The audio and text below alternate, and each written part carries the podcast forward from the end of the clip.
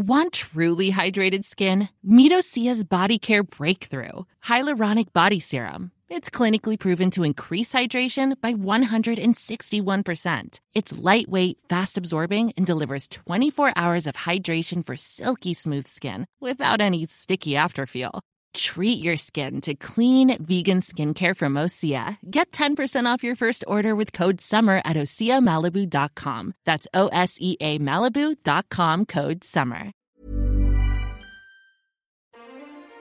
Mes chers camarades, bien le bonjour et bienvenue dans ce nouvel entretien historique avec Jonathan Fruoco, médiéviste et professeur agrégé d'anglais. Son travail de recherche porte sur l'évolution culturelle et linguistique de l'Angleterre médiévale avec un intérêt particulier pour l'œuvre de Geoffrey Chaucer. Avec lui, nous allons revenir dans ce podcast sur un épisode marquant de l'histoire anglaise, les invasions normandes. Comment Guillaume le Conquérant va transformer en profondeur le visage de l'Angleterre? Comment vont évoluer les structures sociales, la religion, la langue, la littérature? Nous aborderons ces sujets et bien d'autres avec en bonus un focus particulier sur la figure de Robin des Bois. C'est parti pour ce nouvel entretien sur Nota Bene. Bonne écoute. Ladies and gentlemen, the story you are about to hear is true. Bonsoir Jonathan, comment vas-tu? Bonsoir à tous. Eh ben, ça va super. Merci Benjamin de l'invitation. Eh ben écoute, euh, un grand grand plaisir. On a commencé à travailler un petit peu ensemble sur certaines thématiques et, euh, et là c'est cool. On va pouvoir en discuter pendant deux heures ensemble. Si c'est pas beau. Exactement. Ouais. Jonathan, donc ce soir on va parler des euh, invasions normandes de l'Angleterre médiévale. Invasion normande, ça regroupe quand même pas mal de choses et donc on va revenir ensemble sur le, contexte un petit peu que ça soit parce que c'est vrai qu'invasion normande on pense tout de suite à, Guillaume le Conquérant mais il n'y a pas que ça Euh, ça commence bien plus tôt C'est ça. Ouais. Ça va s'étendre en fait. euh, L'influence normande en fait sur l'Angleterre à l'époque, elle elle commence à se mettre en place beaucoup plus tôt, bien avant 1066. Et euh, c'est un peu en fait l'invasion normande, c'est un peu la conclusion, si on veut, en 1066 et la bataille d'Hastings de déjà plusieurs décennies euh, d'influence du continent, euh, les différents jeux de pouvoir qu'il y a pu y avoir justement qui ont mené à cette invasion aussi, que, que tu avais d'ailleurs illustré dans la vidéo sur Guillaume le Conquérant. On voit bien justement l'influence de la Norvège, etc. euh, les différents prétendants au trône. Tout ça se met autour, euh, se, se concrétise finalement autour justement de l'influence normande sur l'Angleterre déjà avant l'invasion. C'est rigolo en plus parce que on n'a vraiment pas fait exprès, on a calé cette intervention il y a quand même euh, quelques temps maintenant, mais hasard du calendrier, en ce moment on a Age of Empires 4 qui est sorti et justement on est en, plein dedans ce qui concerne Guillaume le Conquérant quoi. C'est ça. ouais. J'ai pas encore eu l'occasion de, de, de jouer à ça, mais effectivement les premières campagnes ont l'air assez précises. Alors est-ce que tu peux nous expliquer un petit peu euh, rapidement le contexte général? Est-ce qu'on parle un petit peu des invasions déjà vikings ou tu préfères commencer directement sur le pré-contexte euh, Guillaume le Conquérant? Quand on préparait l'émission, j'ai- suggéré cette idée justement d'un d'un Moyen Âge beaucoup plus européen. C'est quelque chose que les médiévistes essayent de mettre en avant de nos jours par rapport à, à une vision plus nationaliste qu'on pouvait avoir au 19e siècle. Donc, et, et justement, donc voir cette invasion-là finalement dans le cadre de relations beaucoup plus vastes et qui vont impliquer euh, la, la Norvège, la Suède, qui vont impliquer une partie, bah, la Normandie, mais sur aussi le Royaume de France, puisque les deux sont indépendants l'un de l'autre encore à l'époque, euh, l'Angleterre et, et- et différentes zones comme euh, plus celtiques au niveau de, de la Bretagne. Donc tout ça finalement euh, joue un rôle et les raids vikings qui commencent au 8e siècle, notamment par les, les- les- le pillage de- des abbayes de Jarrow et Lindisfarne, vont justement contribuer finalement à développer une, une certaine vision de l'Angleterre comme un royaume unifié. Et c'est par ces raids successifs, à partir du 8e siècle, qu'on va arriver à un stade en fait où euh, l'Angleterre à l'époque, et c'est une des cartes justement que, que, que je vous ai envoyées, euh, celle où on voit l'heptarchie, donc celle où tu as les, les, les sept royaumes anglais. Sur cette carte, justement, on voit un peu euh, l'état de l'Angleterre au moment où les Vikings commencent à envahir. Donc on voit qu'on n'a pas absolument pas un royaume d'Angleterre unifié, on a plutôt cette notion d'heptarchie, donc de sept royaumes distincts avec un roi euh, chacun et euh, donc des, des, des rivalités qui sont forcément euh, ce qu'elles peuvent être dans ce genre de contexte. Et les Vikings vont arriver là-dedans, ils vont un peu dynamiter le truc, sauf que petit à petit, ils renversent les différents royaumes les uns après les autres, jusqu'à ce qu'il ne reste plus que Alfred le Grand face à lui, qui va unifier en fait les royaumes du sud et de l'ouest de l'Angleterre. et qui va réussir à contrer complètement l'avancée viking en unifiant ce qui reste des nations anglo-saxonnes et, euh, et négocier un traité qui va implanter pendant un temps les vikings sur, enfin les vikings entre guillemets, sur le territoire anglo-saxon. Et donc on va créer quelque chose qui est le Danelaw.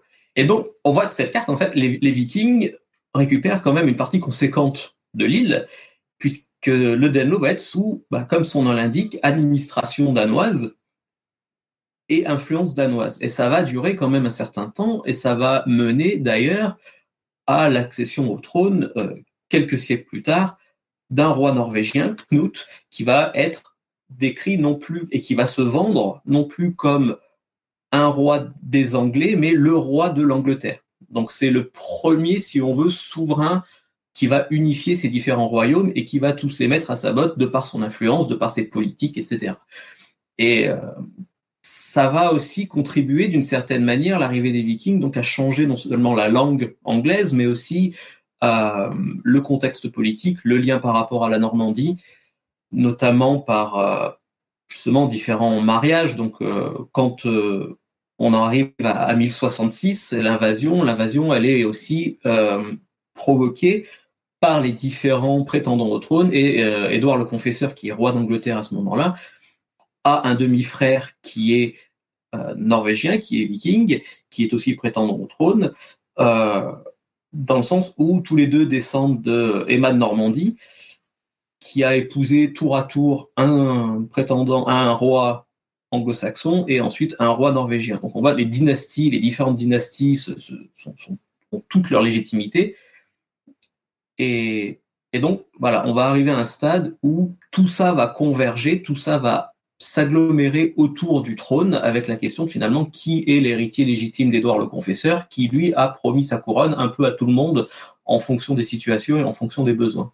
Oui, et euh, alors on reviendra sur ce, ce contexte-là d'ailleurs dans un épisode dédié à un des protagonistes euh, d'ici la fin de l'année, hein, qui est Harald Hardrada.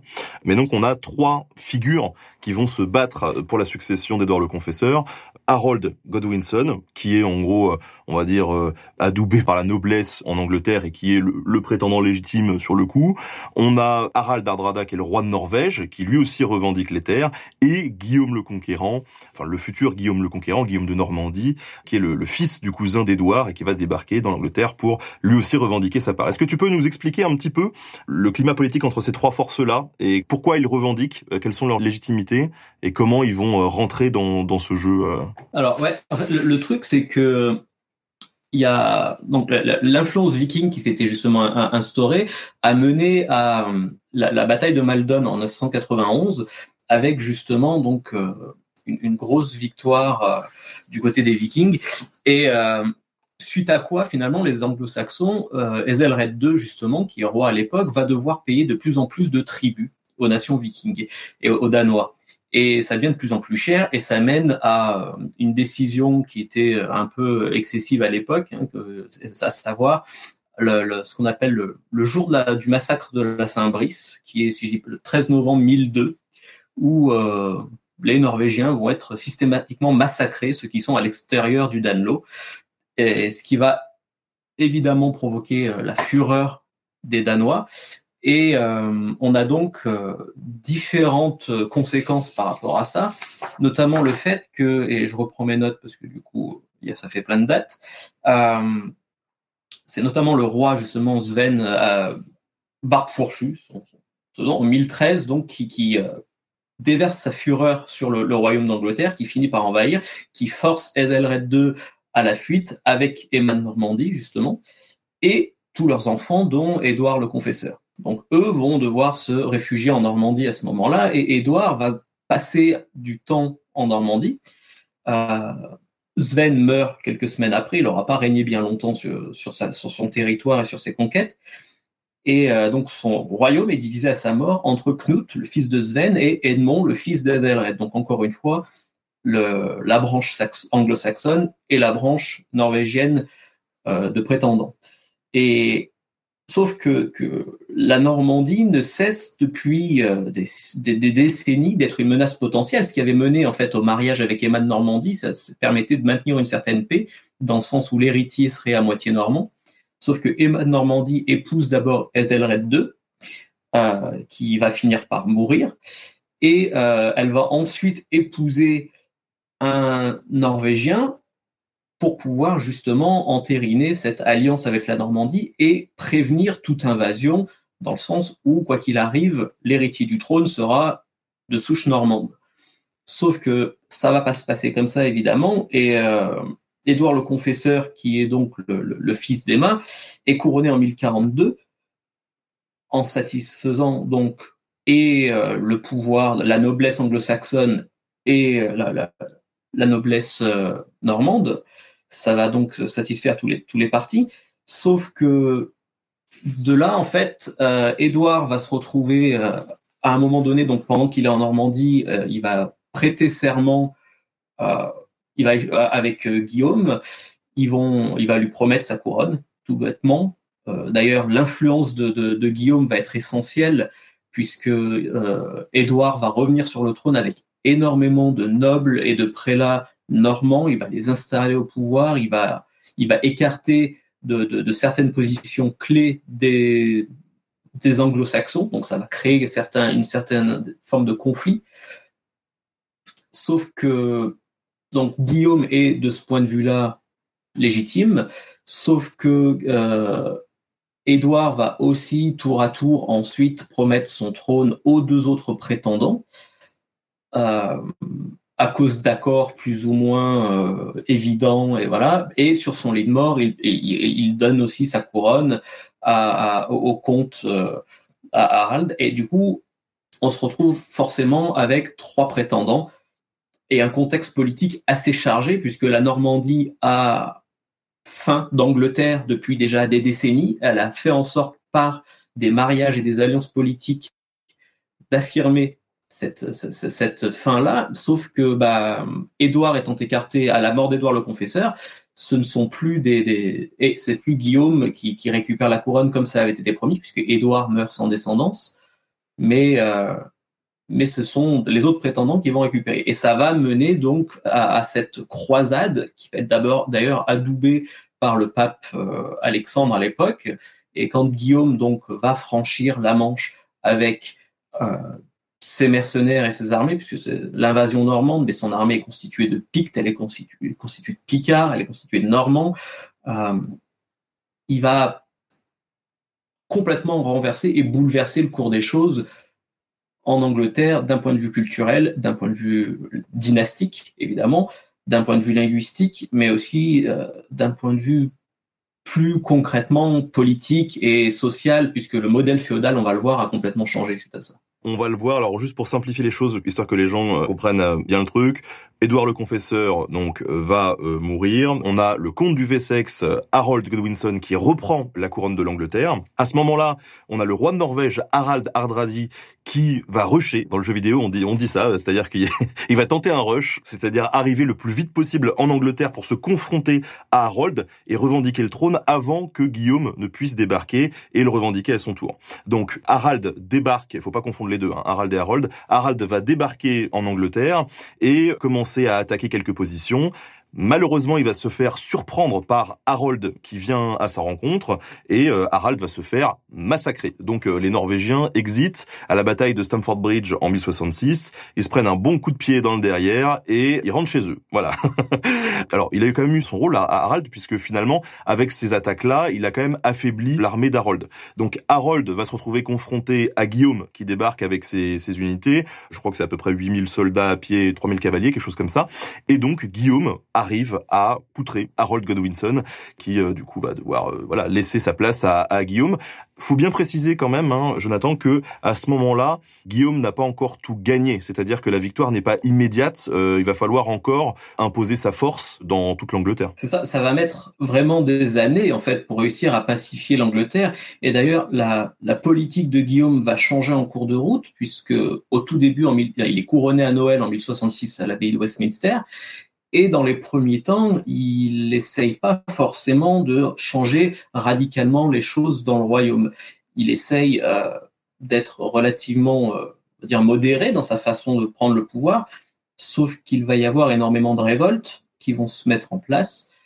à travers, notamment au nord de l'Angleterre, et puis on va avoir aussi, on va continuer d'avoir des raids réguliers euh, de, de, de, la Suède et de la Norvège pour essayer de renverser les choses. On va avoir les, les petits-fils d'anciens rois anglo-saxons qui vont essayer aussi de, de mener des, bouts de révolte. Et Guillaume va être obligé de prendre euh, les armes et de changer son fusil d'épaule. il va marcher notamment sur le nord de l'Angleterre et euh, les chroniques nous vantent en fait l'armée de, Guillaume et euh, sa, sa, pratique absolument magistrale de, la désertification de plusieurs territoires au nord de l'Angleterre qui ont permis de calmer un peu tout le monde. En fait, clairement, il est arrivé, il leur a mis des grandes tatanes, ça a calmé tout le monde.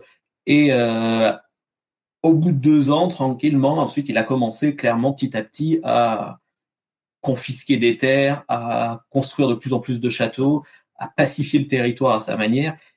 Et ça a marché puisque pas loin de mille ans après, euh, on continue d'avoir des descendants de Guillaume le Conquérant sur le trône d'Angleterre. Donc la diplomatie, oui, mais les tatanes d'abord. les tatanes, ça marche toujours mieux que la diplomatie. Je crois que c'est ce que l'histoire nous a appris. C'est triste. c'est hyper triste, ça, ça me rassure pas beaucoup pour, euh, pour la suite. euh, comment Guillaume va s'y prendre euh, de façon très pragmatique? Moi, j'avais réalisé par le passé un, épisode sur le Domesday Book, qui est un, état des lieux assez, intéressant de, de l'Angleterre que Guillaume va réaliser. Peut-être que tu peux nous en parler un petit peu. L'avantage du Domesday Book, c'est justement, euh, faut remplir les, les caisses, et surtout, c'est comment asseoir définitivement son pouvoir sur la totalité du royaume. Donc, il va dépêcher des émissaires un peu à droite à gauche, tout va être scruté, tout va être analysé pour savoir qui possède quoi. Et euh, l'avantage, c'est d'un point de vue d'historien de nous donner euh, un cliché très net, très propre d'un instant T dans l'histoire d'Angleterre au niveau de la population et de ses richesses. Et euh, surtout, euh, pour Guillaume, ça lui permet clairement de, de, taxer justement et d'aller euh, confisquer les terres là où il faut. Euh, on peut plus euh, lui cacher complètement finalement ce qui se passe et ça va lui permettre d'administrer de manière bien plus efficace le royaume d'Angleterre qui, jusqu'à peu, comme on a pu le voir, était tout simplement divisé en différents royaumes avec chacun son mode de fonctionnement. Euh, c'est tout récent une administration centrale et Guillaume va clairement centraliser le pouvoir de cette manière-là, grâce au, au Domesday Book, qui est un peu, qui est très symbolique, mais finalement, ça représente toute sa, sa politique à Guillaume. Donc c'est un inventaire où en gros il arrive, il conquiert le territoire et là il se dit bon euh, c'est bien, j'ai calmé tout le monde, maintenant qu'est-ce que j'ai quoi? Quel territoire, quelle richesse et donc l'inventaire. Voilà, le Domesday Book c'est c'est ça. Qu'est-ce qu'on y trouve là-dedans exactement? On y trouve euh, différents éléments par rapport aux populations euh, qui possèdent par exemple tant de au niveau des, richesses de chacun, que ce soit les richesses matérielles, euh, le bétail, etc. Euh, ça va du petit paysan jusqu'à la noblesse, tout le monde est recensé. C'est un, recensement complet, euh, très précis, qui a mis un peu de temps à se réaliser, on l'imagine. Hein, tout se faisait à la main et au porte-à-porte, mais euh, qui était très efficace pour le coup et ça, ça met en place un, un, un modèle féodal derrière. Ça va permettre d'asseoir une administration continentale euh, et un mode de fonctionnement qui est clairement tout autre que celui anglo-saxon. D'ailleurs, ce, ce, mode de fonctionnement euh, va, va se, se être clairement visible de manière très tangible dans même la, la, la, restructuration de, de, la noblesse anglo-saxonne par euh, la, noblesse, la noblesse normande jusqu'au au nom de, de, les titres de noblesse vont même changer, etc. Bah dis-nous, alors explique-nous, on, on, on t'écoute. Comment est-ce qu'il arrive à mettre les ces Normands justement à, à la place des Anglais? L'importance pour pour, pour euh, Guillaume, ça va être de maintenir le, le, le, contrôle, son contrôle sur le royaume. Donc il va administrer de manière religieuse et militaire le royaume. Il va remplacer l'archevêque de Canterbury, c'est une première chose. Euh, ça va être l'archevêque Lanfranc qui va, qui est normand, qui va, qui va suivre Guillaume et qui va devenir archevêque de Canterbury à partir de 1070. Euh, on va, ce qui va être suivi par une forme strict de, de, point de vue religieux d'abord, de, de ce qu'on appelle, ce qu'on perçoit comme une forme de, vandalisme spirituel, puisque toutes les traditions et cérémonies traditionnelles chrétiennes anglo-saxonnes, mais mêlées de, du paganisme finalement ambiant, euh, puisque le, le, christianisme en Angleterre s'était développé au contact de, de, de, croyances païennes qui avaient été conservées, et les deux s'étaient un peu entremêlés et avaient grandi ensemble, sauf que l'imposition d'un christianisme déjà euh, continental va changer tout ça, puisque les, certaines fêtes vont, vont disparaître. L'enfant, par exemple, détruit et, et fait euh, euh, banni le, une, une, des festivités qui était euh, celle liée à la Vierge Marie. Ça peut paraître étrange, mais euh, pas mal de, de, de, cultes et de croyances sur la Vierge Marie avaient été mises en place dans les territoires païens au moment de leur christianisation parce que c'était beaucoup plus facile de s'identifier avec une forme de déesse mère pour, pour les païens qu'avec euh, un Christ roi masculin. Et euh, donc, d'un point de vue religieux, on, a évidemment ça, mais on a aussi au, au niveau de la structure sociale anglo-saxonne des changements qui sont euh, très importants, puisque les, les, titres traditionnels, comme par exemple Thegn, Eorl, Alderman, euh, sont tous remplacés, ces différents titres de noblesse du, du, comte au, au noble, euh, sont soit remplacés, soit modifiés. Par exemple, l'alderman va passer de, de, de quelqu'un administrant de larges territoires à, en gros un simple conseiller municipal. Donc, euh, on voit le mec, c'était plus ou moins le daron avant l'arrivée des Normands, et du jour au lendemain, il, il est élu à la culture dans, dans une mairie moisie. Quoi. Donc, ça, ça, a été comme ça systématiquement. Et euh, pareil, euh, le, le, le, on avait un titre qui était euh, ça s'écrit C-N-I-H-T, en le prononçant en, anglais de l'époque, ça donnerait Knirt. Et euh, si on a un peu l'oreille linguistique, on arrive à reconnaître un autre nom en anglais moderne. Et donc le Knirt, qui était un garçon, un jeune servant, va progressivement remplacer le Segn comme forme de petit propriétaire terrien, progressivement associé avec un chevalier. Donc le chevalier anglais, le knight d'aujourd'hui, provient de ce titre de Knirt qui était anglo-saxon, mais qui, sous l'influence des Normands, se rapproche d'une espèce de forme de chevalerie. Donc on voit, il y a, ça, change assez radicalement euh, la, structure même.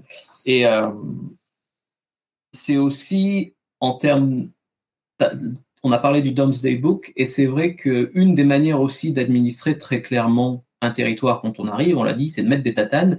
Et du coup, euh, ce qui était très pratique pour Guillaume, c'est notamment de mettre en place de nouvelles lois. Et euh, on arrive à percevoir en fait la, la virulence du changement de ton de Guillaume d'un point de vue linguistique par justement certaines importations de mots en vieil anglais de l'époque issus tout droit du normand. Et donc ça, c'est dans les premiers temps de la conquête, dans les premiers temps de l'administration normande de l'Angleterre, on va avoir de nouveaux mots, de nouveaux titres, on a de nouveaux rangs comme Countess, Duke, qui viennent clairement du normand et du français. Euh, on a des nouveaux concepts aussi qui sont introduits dans la langue anglaise comme faire justice et qui signifie tout bêtement pendre quelqu'un. Donc faire la justice, c'est pendre un mec. Euh, on a des concepts comme castle, prison, crucethur qui sont introduits en, en, en vieil anglais. Crucethur, c'est une forme, c'est un instrument de torture. On pas forcément sous forme de boîte. Alors je, laisse imaginer un peu à quoi ça peut servir. Euh, on a des références aussi à des châteaux qui sont construits. Guillaume va construire énormément de châteaux à travers tout le territoire anglais justement euh, pour héberger des soldats normands qui vont pouvoir contrôler le territoire. Et euh, un des châteaux, plus tard après Guillaume, hein, euh, construit par Guillaume II, euh, appelé euh, et qui est défini par des chroniqueurs derrière anglo-saxons comme le, un, quartier un peu maléfique. Donc on voit que l'influence normande est perçue clairement par les anglo-saxons, par les administrés, comme une forme de violence, comme une forme d'imposition. Ces châteaux sont perçus comme étant maléfiques par moments par certains chroniqueurs, puisque si on y finit, on y est torturé. Euh, et, c'est clairement, en fait, d'un point de vue linguistique, ce genre de terme qui va intégrer le, vieil anglais si vous voulez, c'est vraiment les premiers mots qu'on retrouve et c'est le genre de truc en fait qu'un prisonnier apprendrait de, de, de, son garde qui parlait une autre langue. C'est vraiment euh, relatif à la justice, à la violence, à la torture. C'est les premiers trucs qu'on capte. Et là, c'est clairement ça. J'imagine que ça a dû créer une fracture sociale absolument énorme entre les élites et le reste de la population. Et puis euh, même ceux qui se sont fait remplacer, euh, il doit y avoir un ressenti euh, particulièrement fort. Comment est-ce qu'ils ont réussi à contenir tout ça? Est-ce que ça a été par la force du nombre? J'imagine que les Normands étaient moins nombreux que les Anglais comme sur leur propre territoire. Donc comment est-ce qu'ils faisaient pour faire régner cette loi justement? Ils sont effectivement moins nombreux parce que les Normands sont quand ils s'installent après la conquête, donc dans les, les, mois qui vont suivre le couronnement de Guillaume, on estime qu'ils sont entre 50 et 60 000 à s'installer en Angleterre face à un million et demi d'anglo-saxons. Donc on voit, c'est vraiment une poignée d'individus, mais à des postes clés, à des positions stratégiques qui vont permettre de radicalement contrôler le territoire. Sauf que cette fracture sociale, justement, comme tu le dis, euh, elle existe, elle est là, mais étant donné que les révoltes sont matées assez violemment et qu'il y a une forme de répression et de déstabilisation, puisque la, culture va changer, l'approche de la religion va changer, il y, a, pas mal de choses qui vont être transformées, et surtout, c'est, on va avoir une division très nette entre les élites normandes et la population qui va continuer de parler sa langue, son vernaculaire, comme on dirait, donc leurs différents dialectes qu'on définirait aujourd'hui comme du vieil anglais. Et euh, sauf que le pouvoir normand s'étant installé euh, et semblant durer, les populations finalement se sont un peu faites au changement, à l'unification du pays, et euh, qui a pour le coup, il mérite de débarrasser finalement euh, une grande partie du pays de raids vikings incessants depuis le 8e siècle. C'est déjà ça, ça a de ses mérites. Euh, ça contribue évidemment au développement du pays, hein, puisque ça, ça, ça va implanter, ça va faire du royaume d'Angleterre euh, l'Angleterre médiévale telle qu'on la connaît. Elle, a été ce qu'elle a été grâce aussi à l'influence des Normands et au développement du pays. Euh, et voilà, on va avoir une population qui continue. On peut avoir, ben, l'exemple type, ça va être un propriétaire terrien qui parle normand, enfin anglo-normand, et euh, euh, les paysans qui vont travailler la terre, qui ne parlent que leur dialecte vieil anglais. Donc, on va avoir par moment une impossibilité de communiquer euh, assez forte. Et mais ça va se faire et petit à petit les choses vont graduellement évoluer dans le bon sens avec c'est la même chose en fait un peu avec les Vikings. On, a tendance à voir les Vikings comme euh, et clairement la série a pas aidé, hein, série Viking, euh, comme, comme comme des punks à chiens et des brutes arrivant sur des territoires, brûlant tout et, s'installant, alors que ce que l'histoire nous montre, c'est au contraire euh, des administrateurs qui vont développer la culture et le, et le commerce. Et c'est finalement la même chose avec les Normands. Une fois qu'ils sont installés, une fois qu'ils ont pacifié le territoire, les Anglo-Saxons eux-mêmes n'ont plus tant intérêt finalement à, trop se rebeller puisque le pays tourne, le pays ils sont en sécurité, ils sont des, des raids vikings et surtout il y a une certaine forme de prestige qui s'installe euh, grâce à ces nouveaux, cette nouvelle noblesse qui, qui vient du continent. Et la langue va évoluer dans ce sens où finalement les anglo-saxons vont commencer à changer leur façon de parler en fonction du contexte social dans lequel ils se trouvent pour pouvoir faire écho à cette élite.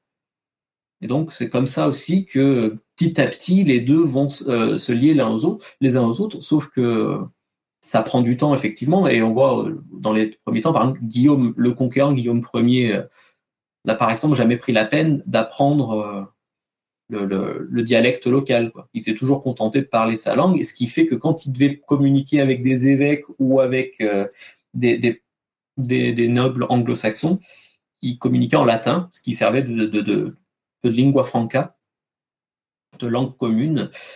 Donc, euh, ça s'est plus ou moins pacifié petit à petit pourquoi Guillaume a réussi là où les Vikings ont pas échoué, mais il n'y a pas eu d'unification sous les Vikings Pourquoi est-ce que eux l'ont pas hum, On pas réussi à transformer l'essai comme Guillaume l'a fait justement? Les Vikings ont clairement gagné la guerre face aux Anglo-Saxons, puisqu'ils ont fini par avoir un roi norvégien unifié en Angleterre, sauf que ça ne dure pas parce que il y a une assimilation culturelle forte qui est rendue possible justement par la, proximité des deux populations.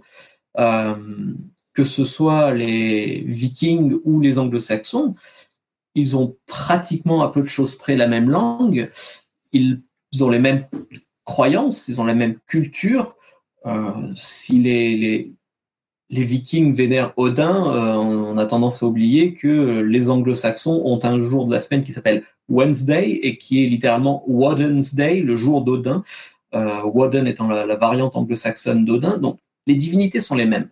Même si le christianisme est passé par là, le fondement même de leur culture sont les mêmes. Et euh, si on regarde un arbre linguistique, sur cet arbre-là, on peut voir finalement euh, la descendance des langues proto-indo-européennes, hein, qui va être l'espèce de rameau principal, et ses différents dérivés. Et on voit que le vieil anglais et le vieux norrois, la langue des populations vikings, sont clairement cousines. Donc, les langues sont cousines, les cultures, les croyances vont être cousines, ce qui fait que quand les Norrois s'installent en Angleterre, que le Danelaw d'abord est instauré, puis qu'ensuite on a un roi norvégien, bah il n'y a pas la nécessité, si tu veux, de complètement euh, prendre le contrôle du pays, dans le sens où de leur point de vue, ça va, ils y sont, euh, ils se comprennent à peu près. Il y a une grosse simplification de la langue du vieil anglais qui est faite au contact des Vikings, mais euh, à peu de choses près, ils se comprennent et voilà. Donc là où Guillaume arrive avec une culture qui est différente, avec une langue différente, une, une, une approche de la chrétienté qui est différente aussi, et une forme de féodalisme beaucoup plus continental, beaucoup plus rigide. Est-ce que tu peux nous expliquer justement un peu la spécificité du modèle normand par rapport à... Par rapport à la, à la religion? Même d'un point de vue politique, ça peut être les deux. Par rapport déjà à, à, à la religion, par exemple, euh, le, la christianisation de des îles britanniques s'est faite euh, progressivement. Elle s'est faite après le départ des légions romaines euh, de, de, l'Angleterre. Et bon, tout bêtement, je vais vous dire ça, j'ai noté des dates un peu plus précises là. Euh, donc, on a les légions romaines se, se, retirent définitivement en 449 de notre ère des îles britanniques, là où euh, la première mission de christianisation menée par saint Augustin arrive en Angleterre en 597 et que donc c'est Augustin et 50 moines envoyés par le pape Grégoire qui vont commencer à convertir petit à petit le territoire. Sauf que là où sur d'autres secteurs en, en, Europe du Nord notamment, ils ont pu être euh, accueillis avec beaucoup plus de virulence, lorsque les missionnaires chrétiens arrivent sur les côtes anglaises, ils rencontrent, ils arrivent dans le Kent et ils rencontrent le roi Ethelbert qui leur dire, en gros, je ne peux pas forcer mon peuple à se convertir, mais je ne vous tuerai pas pour autant et je ne vous empêcherai pas de prêcher. Donc, essayez de convaincre qui vous voudrez de vous rejoindre, je vous laisserai faire. Donc, il y a une ouverture tout de suite, en fait, sur la possibilité d'une conversion qui n'est pas accueillie avec virulence, qui n'est pas accueillie comme une invasion. Donc, ça va se faire dans ce sens-là avec une forme de coopération.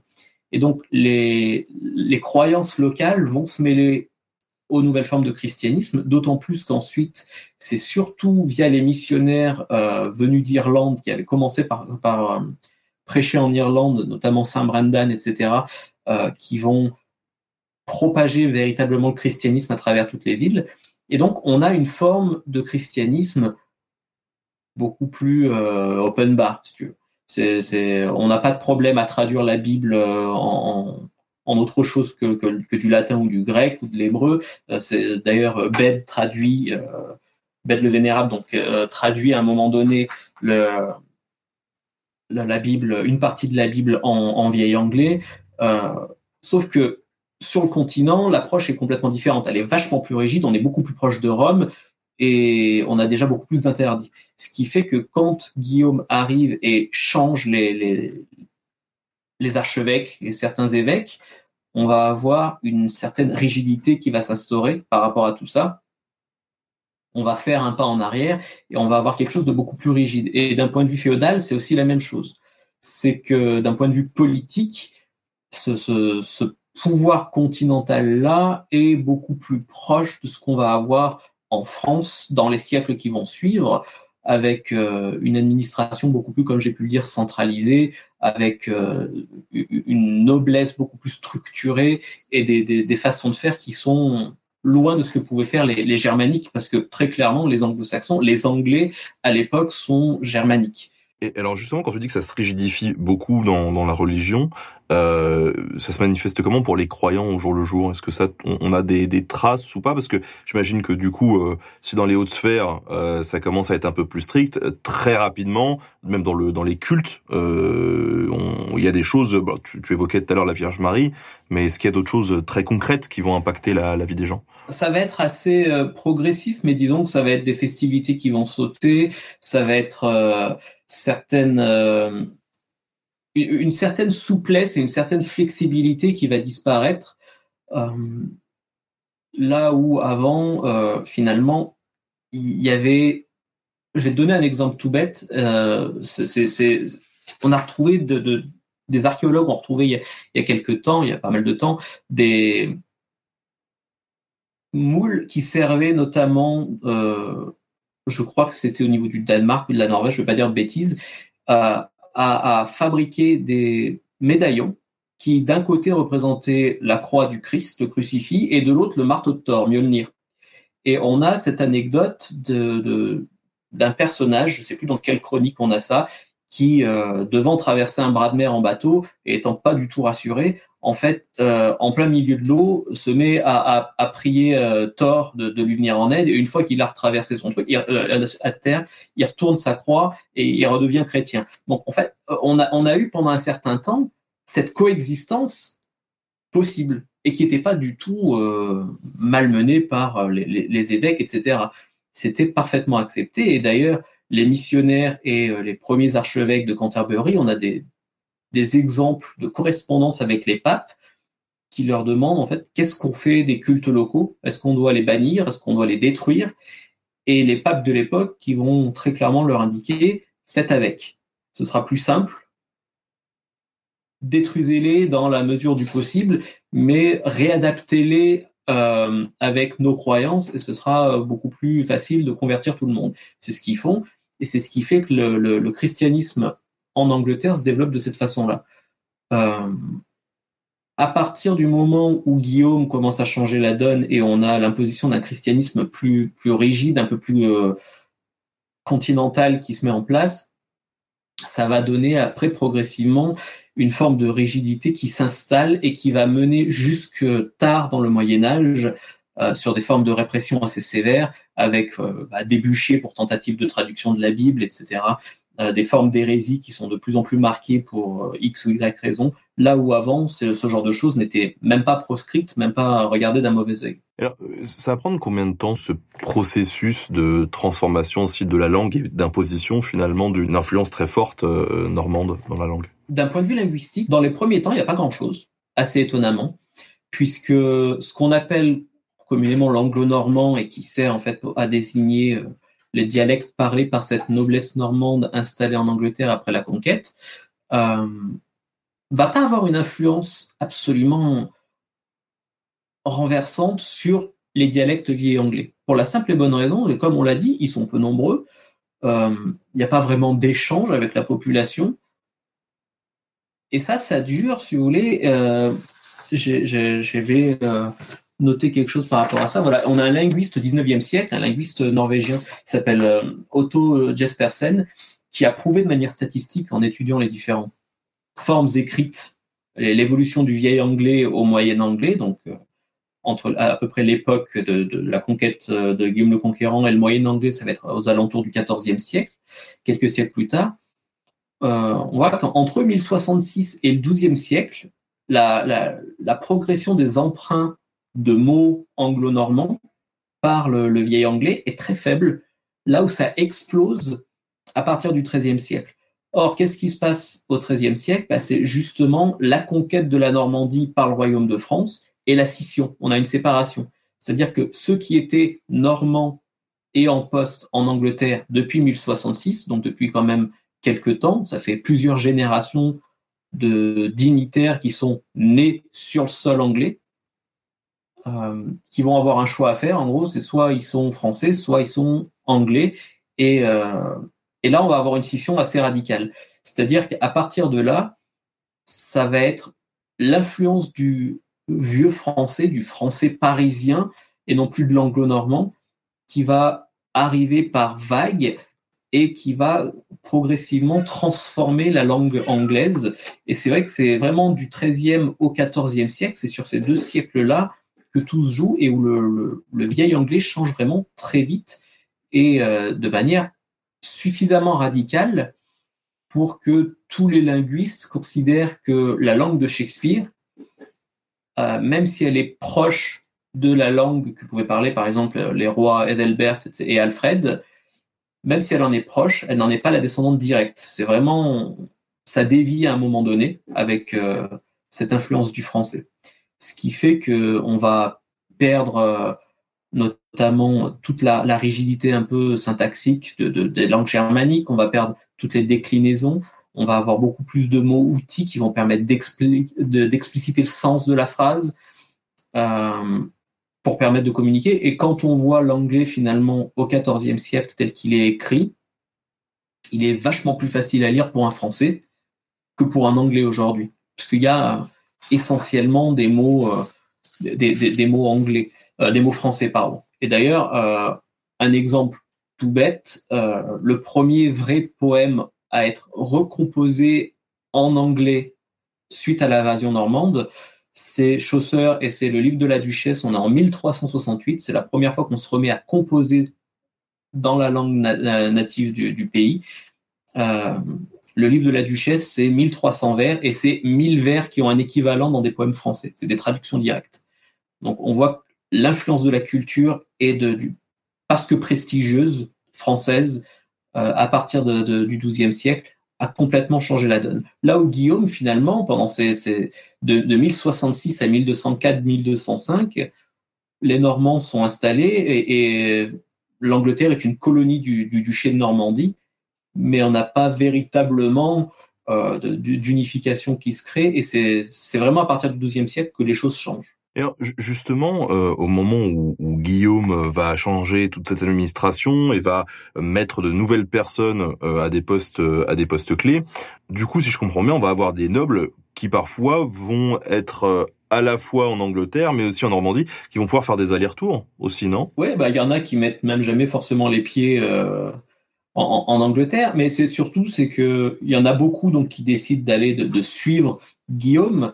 D'ailleurs ça, ça me fait penser à une des questions qu'on a pu avoir sur, sur, sur Twitter ou sur Facebook par rapport à, par rapport à, Walt Disney, comme quoi est-ce que c'était euh, lié effectivement à, la ville d'Isigny euh, Effectivement, en fait, c'est les seigneurs d'Isigny ont, été faits seigneurs d'Isigny parce qu'ils avaient accompagné Guillaume depuis la Normandie pendant la conquête de l'Angleterre, etc.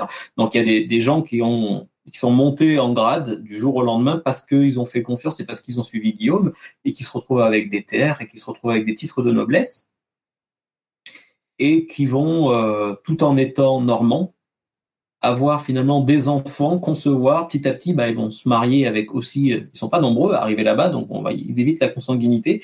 Ils se marient aussi pas mal avec euh, des anglo-saxonnes, avec des anglaises. Et petit à petit, finalement, ces nobles normands tout compte ducs qu'ils peuvent être, euh, vont se retrouver avec des enfants à moitié anglais qui sont élevés par des nurses qui parlent anglais et qui ont pour et leurs enfants vont avoir comme langue maternelle d'une certaine manière l'anglais. Donc il va y avoir le phénomène inverse qui va se créer du coup euh, en Normandie quoi. C'est ça. C'est que sur sur cette période-là, euh, jusqu'à justement la séparation de la Normandie et de l'Angleterre, euh, y a une certaine forme d'assimilation qui va se faire en Angleterre avec cette, cette, élite normande qui devient de génération en génération un tout petit peu plus anglaise à chaque fois. Et ça, ça va perdurer aussi ou... Ça se fait assez rapidement, mais ça perdure. Et vraiment, le, moment fatidique, c'est le début du 13e, quand on a cette scission, ce qui fait que bah, ils se rendent compte qu'ils sont plus anglais que normands, les types, parce que ça fait trois générations qui sont nés, euh, qui sont nés en Angleterre. Et euh, d'ailleurs, la guerre de Cent Ans euh, qui va éclater quelques temps après, hein, euh, on a finalement euh, des l'aristocratie anglaise qui parle français et qui se bat contre euh, des rois de France. Euh, ils sont, ils parlent tous français, ils sont tous cousins, ils sont tous héritiers potentiels des trônes les uns des autres, parce que justement en Angleterre, on a eu toute cette noblesse-là depuis l'époque de Guillaume le Conquérant qui est restée euh, attachée à la France. Une petite question d'ailleurs, dans, dans, tout ce changement qu'il y a eu, on peut imaginer que l'Angleterre pré-Guillaume avait quand même des relations euh, commerciales, culturelles assez fortes avec d'autres territoires euh, assez proches comme euh, l'Irlande ou l'Écosse. L'Irlande, hein, Dublin, c'est un port qui a été fondé par les Nordiques aussi. Est-ce que une fois que le territoire anglais a été soumis par Guillaume, est-ce qu'il continue à entretenir ses relations commerciales, culturelles avec ces territoires-là? Et est-ce que là aussi, ça peut avoir une certaine forme d'influence avec, euh, avec ces territoires ou pas? Alors moi, mon, approche est fondamentalement beaucoup plus linguistique et littéraire à la base. Euh, d'un point de vue commercial, je, pense qu'une fois le, changement dynastique mis en place, c'est pas forcément dans l'intérêt de, de, Guillaume, justement après le Domesday Book, quand il cherche un peu à, à rentabiliser euh, les choses et à, à, faire un état des lieux de, des richesses du royaume, de couper court à, aux différentes relations commerciales qu'il a pu y avoir. Donc c'est compliqué, on le sait, avec euh, l'autre partie, euh, Norvège, Suède, etc., de renouer tout de suite des relations diplomatiques pour des raisons évidentes. Mais avec le royaume de France, très clairement, il n'y a pas de souci. Au contraire, ça va développer largement les, relations, puisque la conquête de, de, l'Angleterre est faite, comme je l'ai dit, avec la bénédiction du pape, mais aussi avec euh, les soutiens du, roi de France. Donc, on, a des, des, accords qui vont se mettre en place et des relations qui vont se développer. On va finalement avoir même de nouvelles relations qui vont permettre à l'Angleterre de s'enrichir d'une certaine manière. En fait, c'est important. On a tendance, à voir ça comme on parle d'invasion normande, on parle de conquête, etc. Il y a effectivement le côté militaire, il y a effectivement des violences qui ont été engendrées par ça, c'est normal malheureusement, mais euh, voilà, c'est comme avec les Vikings, c'est aussi intéressant de voir finalement ce que ça a pu apporter euh, au développement d'une civilisation, ce genre de, changement assez euh, assez majeur, et c'est assez intéressant de voir d'un point de vue commercial justement que ça a pu ouvrir de nouvelles portes, euh, notamment avec le continent.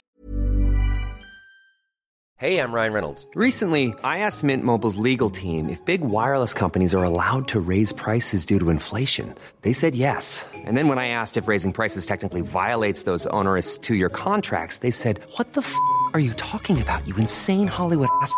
So to recap, we're cutting the price of Mint Unlimited from $30 a month to just $15 a month. Give it a try at mintmobile.com slash switch. $45 up front for three months plus taxes and fees. Promo for new customers for limited time. Unlimited more than 40 gigabytes per month. Slows. Full terms at mintmobile.com. Et alors, au niveau de la langue euh, écrite, c'est sur quel support qu'on a pu voir peut-être en premier émerger Enfin, j'imagine que c'est surtout des papiers euh, administratifs ou des, des, lois ou des choses comme ça. Est-ce que rapidement, ça a pu s'étendre à la littérature, par exemple? Alors, euh, ça a été assez euh, long pour la littérature, puisque, comme je le disais, donc faut attendre le XIVe siècle, 1368, pour que vraiment l'anglais, enfin le moyen anglais redevienne une langue littéraire. Euh, pendant longtemps, la langue anglaise est restée la langue du peuple. Et donc, elle a perdu de son prestige puisqu'elle a été boutée un peu dehors de toutes les fonctions euh, principales, qu'elles soient politiques, qu'elles soient religieuses. Euh, le latin a repris ses droits dans l'Église. D'un point de vue politique et, diplomatique, c'était soit l'anglo-normand, soit l'ancien français, soit le latin qui, qui qui était surtout important. Donc, c'est vrai que ça, a pris un peu de, temps. Et d'un point de vue littéraire, les textes eux-mêmes, euh, à l'époque, on a surtout effectivement euh, des documents, euh, des chroniques historiques qui vont retracer les événements, qui permettent de voir l'évolution de la langue. Et ce qui est important, c'est de voir à quel point finalement, en quelques temps, en quelques siècles, cette langue anglo-saxonne a pu évoluer de manière assez magistrale. C'est-à-dire que c'est une langue très jeune. Il faut quand même se rappeler que les Celtes sont implantés sur le territoire depuis pas loin de 4000 ans quand euh, les, tribus germaniques envahissent les îles britanniques aux, alentours à partir du 5e siècle.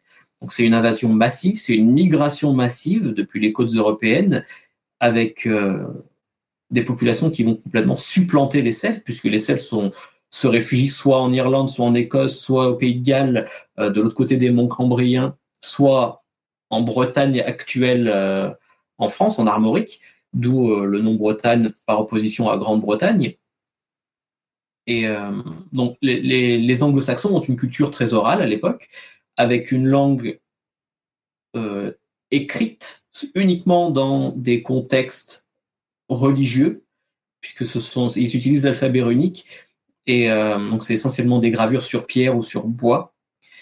C'est inadapté, bien sûr, quand les chrétiens arrivent à, à retranscrire des textes religieux. Donc on va avoir une, une première évolution déjà euh, de, l'alphabet anglo-saxon qui va se mettre à, à, se évoluer de manière plus cursive et qui va permettre de, de, retranscrire tous ces sons, toutes ces sonorités germaniques avec un alphabet plus propre à, retranscrire finalement toutes ces histoires chrétiennes.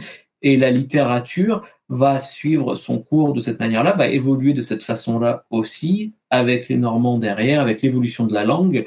Mais euh, c'est vrai que à partir du moment où on a un changement aussi fort dynastique, religieux, politique, et où la langue la plus importante, la plus prestigieuse n'est plus celle du peuple, la littérature tente à changer de langue elle aussi. C'est-à-dire que jusque-là, ben Beowulf par exemple, on est à peu près au 8e siècle, on est en vieil anglais.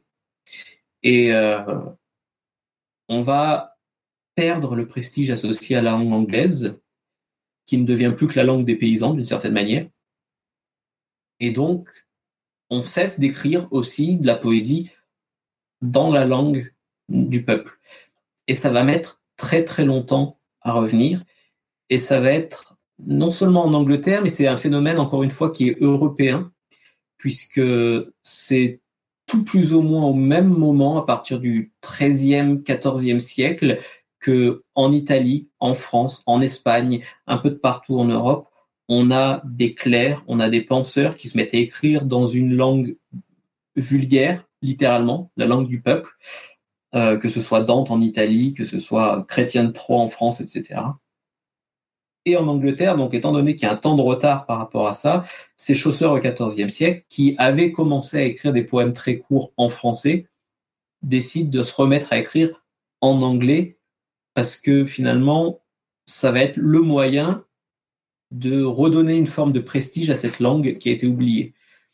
Et c'est de cette manière finalement que le, parcours de la langue anglaise, de cette espèce de tradition orale avec un alphabet runique jusqu'à l'influence du français qui va la faire un peu disparaître, mais qui va la faire évoluer, qui va d'une manière la faire grandir dans l'ombre, l'enrichir de, de, références culturelles, de références euh, religieuses, etc., va la faire revenir en force au XIVe siècle et donner naissance à une tradition, une tradition littéraire qui continue encore aujourd'hui.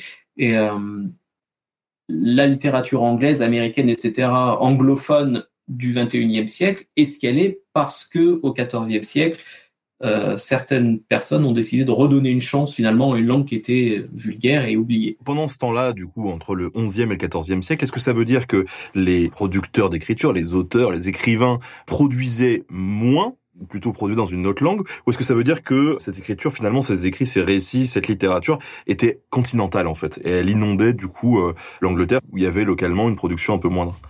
C'est un peu, un peu les deux en fait. On a euh, une inondation depuis le continent. On a beaucoup de choses qui vont arriver en Angleterre depuis le continent, justement grâce à cette ouverture avec la Normandie. Donc on ouvre les portes finalement sur toute une euh, de nouveaux territoires littéraires, imaginaires, linguistiques. Euh, et aussi, ça va continuer à évoluer, mais dans l'ombre un peu d'une certaine manière. Et d'ailleurs, au, au, je crois que c'est au XIVe siècle, peu avant, en fait, on a euh, un mouvement qui s'appelle le, le, un revival qui va être, euh, qui va tenter de remettre au goût du jour, dans une Angleterre très francisée, la poésie traditionnelle anglo-saxonne, qui est une poésie allitérative, donc qui, qui repose non pas sur des, des rimes en fin de vers, mais sur des sonorités internes au, à, l'intérieur des vers. Donc la poésie germanique est allitérative, la poésie anglo-saxonne à l'époque de Beowulf est allitérative, et à cette époque-là, donc dans le XIIIe, XIVe siècle, on va avoir un mouvement de d'auteurs, de poètes qui vont essayer de relancer ça, clairement en opposition à, à l'influence dominante de, de, de, la pensée euh, continentale, et euh, bah, ça marche pas, ça foire très clairement, parce que euh, les centres culturels, les centres linguistiques, c'est bah, d'un point de vue linguistique, c'est les métropoles, c'est les grosses villes, ça va être Londres, ça va être Winchester, ça va être ce genre de choses. Et c'est là où il y a le plus de, de, de nobles, c'est là où on a le plus finalement d'influence culturelle du français. Et ça, passe pas, ça marche pas à ce moment-là. Ça tombe dans l'ombre. Et au XIVe siècle, encore une fois, pour donner un autre exemple, pour vous donner à tous un autre exemple, on a donc Chaucer qui lui est hyper connu, on le connaît, on a des tonnes de documentation sur sa vie, on, on sait qu'à un moment donné, on, il était payé en barrique de vin, etc. Bon, on, a, on même trop d'informations. A des trucs qu'on s'en fout, mais on les connaît. Et euh, là où, plus ou moins au même moment, on a un autre poème qui est super connu, qui est Sir Gauvin et le Chevalier Vert, qui est de la même époque, mais pas de la même région. C'est-à-dire que Chaucer, c'est la région de Londres, et l'auteur de Sir Gauvin a un dialecte plus provincial et une forme d'écriture aussi plus archaïque avec euh, des, des, symboles runiques qui sont encore utilisés par moment pour retranscrire certains sons, notamment les TH anglais, là où les, les, les clercs qu'on retranscrit Chaucer avaient simplifié ça en TH euh, et non plus en runes.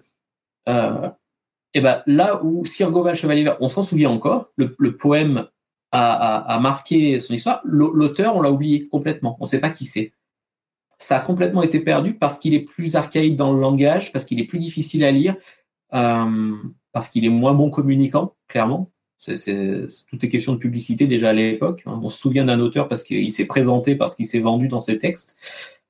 Euh, et voilà, c'est, c'est l'exemple même entre le, cette alliterative revival quelques siècles plus tôt qui, qui finalement essaye de lutter contre l'influence française euh, et qui foire, et euh, l'auteur de Sir Gauvin qui produit quelque chose de phénoménal, mais qui, parce qu'il essaye aussi d'une certaine manière de résister à cette influence française en produisant quelque chose de plus anglo-saxon, va tomber dans l'ombre et il est oublié par l'histoire. Là où Chaucer, qui, comme je l'ai dit, traduit euh, dans le livre de la Duchesse 1000 vers de poèmes français sur 1300, euh, bah, 600 ans après sa mort, euh, il y a encore des gus comme moi qui traduisent ses poèmes et qui bossent sur ces trucs. Donc, comme moi, ça marche. Ça a marché pour lui. Jonathan, du coup, euh, donc tu nous parlais de ces œuvres qui commencent à, exploser au 14e et qui sont euh, reprises notamment au 19e siècle par la suite. On prépare ensemble un épisode. Alors, au moment où on est en train de faire cette émission, on est, on est le 9 novembre, dans une vingtaine de jours, on va sortir un épisode sur YouTube autour de la figure de Robin des Bois. Justement, c'est un bon exemple de, de, de, tout ce que tu viens de décrire. Ouais, c'est c'est euh, assez intéressant parce que Robin des Bois, donc euh, c'est essentiellement de la culture orale aussi à, ses débuts. C'est une transmission euh, orale. C'est un genre littéraire qui est qui est indépendant, qui est propre finalement au, récit de Robin des Bois. Donc Robin des Bois au tout début, c'est pas, vous le verrez dans la vidéo, c'est pas le noble, c'est pas Robert de Loxley comme on peut le voir dans pas mal de films c'est euh, un yeoman qui est une, classe à l'époque de l'Angleterre euh, entre propriétaires, qui est un, genre de petit paysan propriétaire de, ces terres, qui est indépendant et qui est aussi une classe militaire euh, qui, qui, est connue pour son maniement de l'arc. Et c'est justement les yeomen qui mettent une, une tannée aux Français à la bataille d'Azincourt avec les arquelots. Et donc, on voit, Robin est fortement associé à cette classe sociale-là, de par le maniement de l'arc, etc. Et le genre littéraire même des récits de Robin des Bois est un genre yeoman, donc c'est des trucs qui sont retransmis à l'oral euh, pour un public. Euh, ils se chantent, ils se chantent ces trucs-là entre eux, clairement. C'est pas destiné à être écrit dans les premiers temps. ça accède à l'écrit et ça évolue au fil des siècles. Et c'est quelque chose de très local. Donc, comme je l'ai dit, Robin se fout pas mal de renverser un roi quelconque ou de, régler des torts à l'échelle nationale. Hein, puisqu'il intéresse, c'est la, justice locale autour de Nottingham. Euh, donc il en a après les évêques, euh, il en a après le shérif, etc. Mais le reste le, le concerne pas forcément trop. Là où avec l'évolution du coup des différents récits à travers les siècles, jusqu'au 19e siècle, on retombe sur une figure plus nationaliste.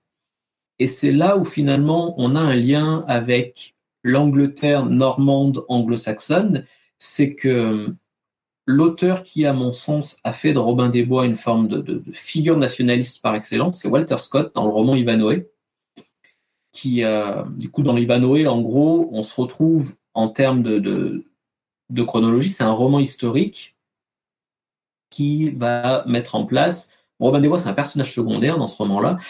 Le, le personnage principal, c'est Ivanhoe, et qui va se retrouver pris entre la lignée normande et la lignée anglo-saxonne et qui va essayer finalement de se retrouver dans cette Angleterre-là un peu divisée avec ses oppositions, avec ses différents clans, ses différentes dynasties.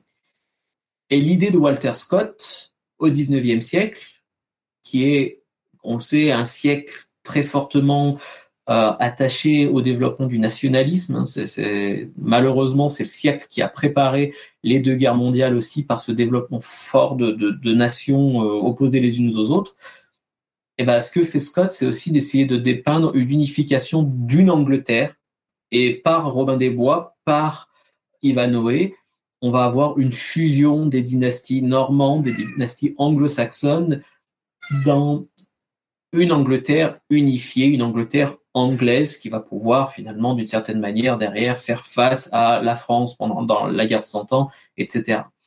Et c'est là que Robin des Bois est intéressant, c'est que pareil, on a cette évolution du truc un peu local, un peu obscur et euh, très populaire, mais qui petit à petit euh, évolue plus il est populaire, plus il touche la noblesse, plus il touche la noblesse, plus il s'embourgeoise et s'anoblit lui aussi. Il passe de petit paysan à noble en exil. Euh, et au final, il devient héros nationaliste d'une nation complète. Et puis c'est le cliché finalement de Robin des Bois opposé à l'usurpateur prince Jean euh, jusqu'au retour glorieux de Richard Cœur de Lion de la Troisième Croisade.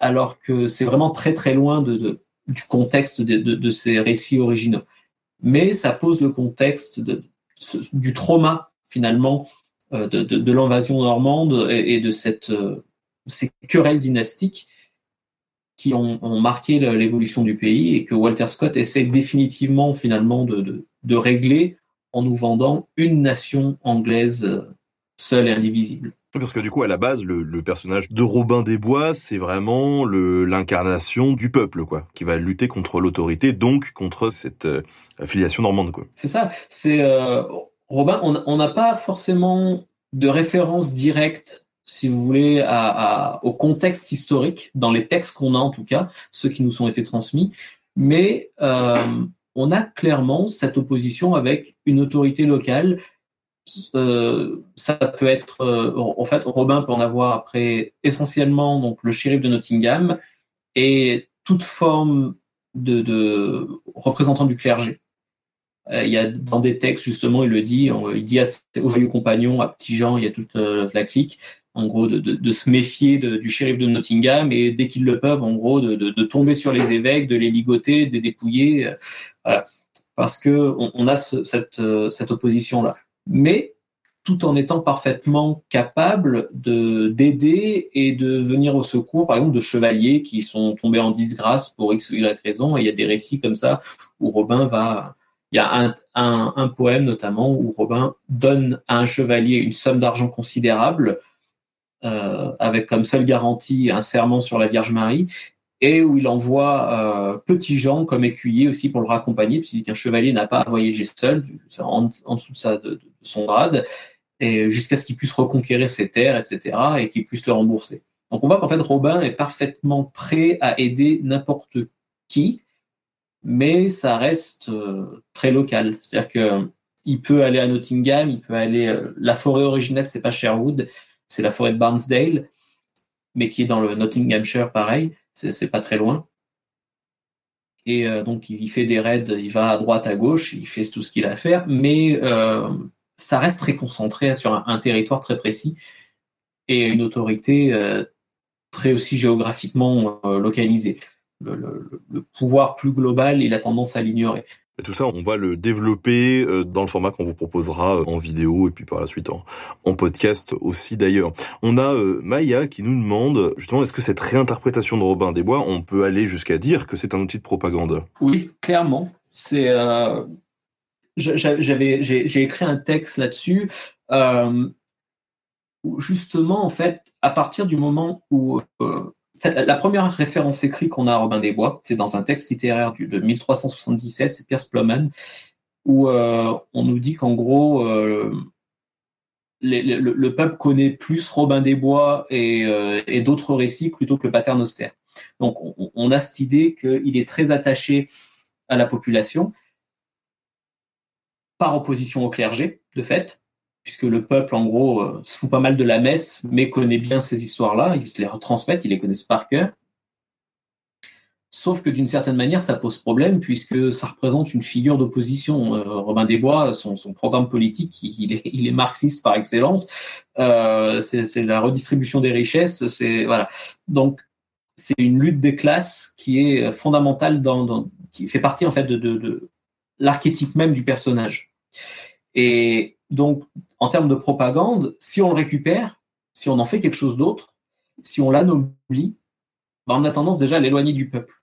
C'est-à-dire qu'on va, on va les priver de leur héros, même s'il reste, ça reste le bon gars, ça reste le type qui vole aux riches pour donner aux pauvres. Mais euh, on le voit, hein, d'ailleurs, tous les films qu'on peut avoir sur Robin des Bois, et 98%, ils nous montrent le, noble euh, qui, qui, a tout perdu et qui, qui, essaye malgré tout de, de, sauver la face et de récupérer un peu ce qu'il ce avait, on a complètement oublié le fait que, ben, à la base, c'est juste un petit paysan et que ce qui l'intéresse avant toute chose, c'est son petit monde à lui. Le reste, il s'en fout. Donc, c'est clairement de la propagande. De l'avoir anobli au fil des siècles. Plus il devenait populaire, plus il intéressait la cour. Sauf que, ben, pour intéresser la cour, si les histoires sont bien, c'est quand même mieux si le héros, c'est pas un bouseux. Et euh, du coup, petit à petit, ça, ça, ça, commence à partir vraiment du, du fin du XVIe siècle à se concrétiser assez dramatiquement en termes de propagande. S'ils en avaient eu l'occasion euh, et, la connaissance, tu penses que euh, l'URSS aurait pu instrumentaliser Robin des Bois et l'équiper d'un marteau et d'une faucille? Je suis à peu près sûr qu'ils ont dû le faire, ça. Honnêtement, ça m'étonnerait. Les Russes, de toute façon, ils ont tendance à tout détourner par rapport à ça. À mon avis, ça a été fait doit y avoir un, obscur film en noir et blanc. Faudra demander à William Blanc. Je suis sûr il est au courant. Euh, il doit y avoir un film obscur russe en noir et blanc de 6 heures. Le truc imbitable, mais qui parle de Robin des Bois qui a réadapté le truc. C'est obligé. William, si tu nous regardes et si tu l'information. J'irai lui poser la, la question.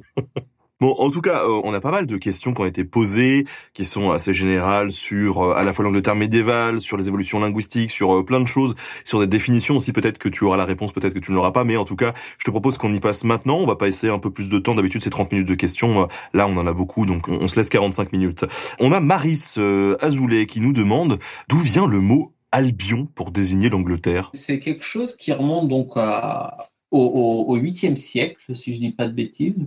Euh, en gros, euh, c'est du coup Bede dont j'ai pu parler, qui était un chroniqueur euh, anglo-saxon, qui écrit la, la, plus grande chronique de l'histoire d'Angleterre, c'est l'histoire ecclésiastique du peuple anglais, ça s'appelle, et qui nous dit, livre 1, chapitre 1, l'Angleterre autrefois appelée Albion.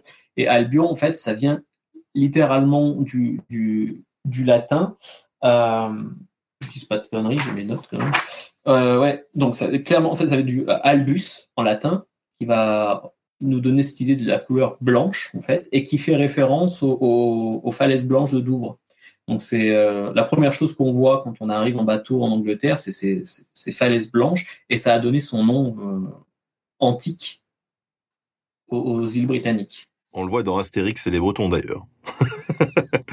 on a Corinne Hervé qui nous dit mais pourquoi dit-on que les Anglais sont les ennemis héréditaires des Français? Bonne question. C'est c'est le genre de truc avec lequel, le genre de cliché en fait avec lequel on grandit quand on, étudie l'histoire de France. Euh, je sais moi pour, notre génération c'était un peu ça, cette, image qu'on avait là.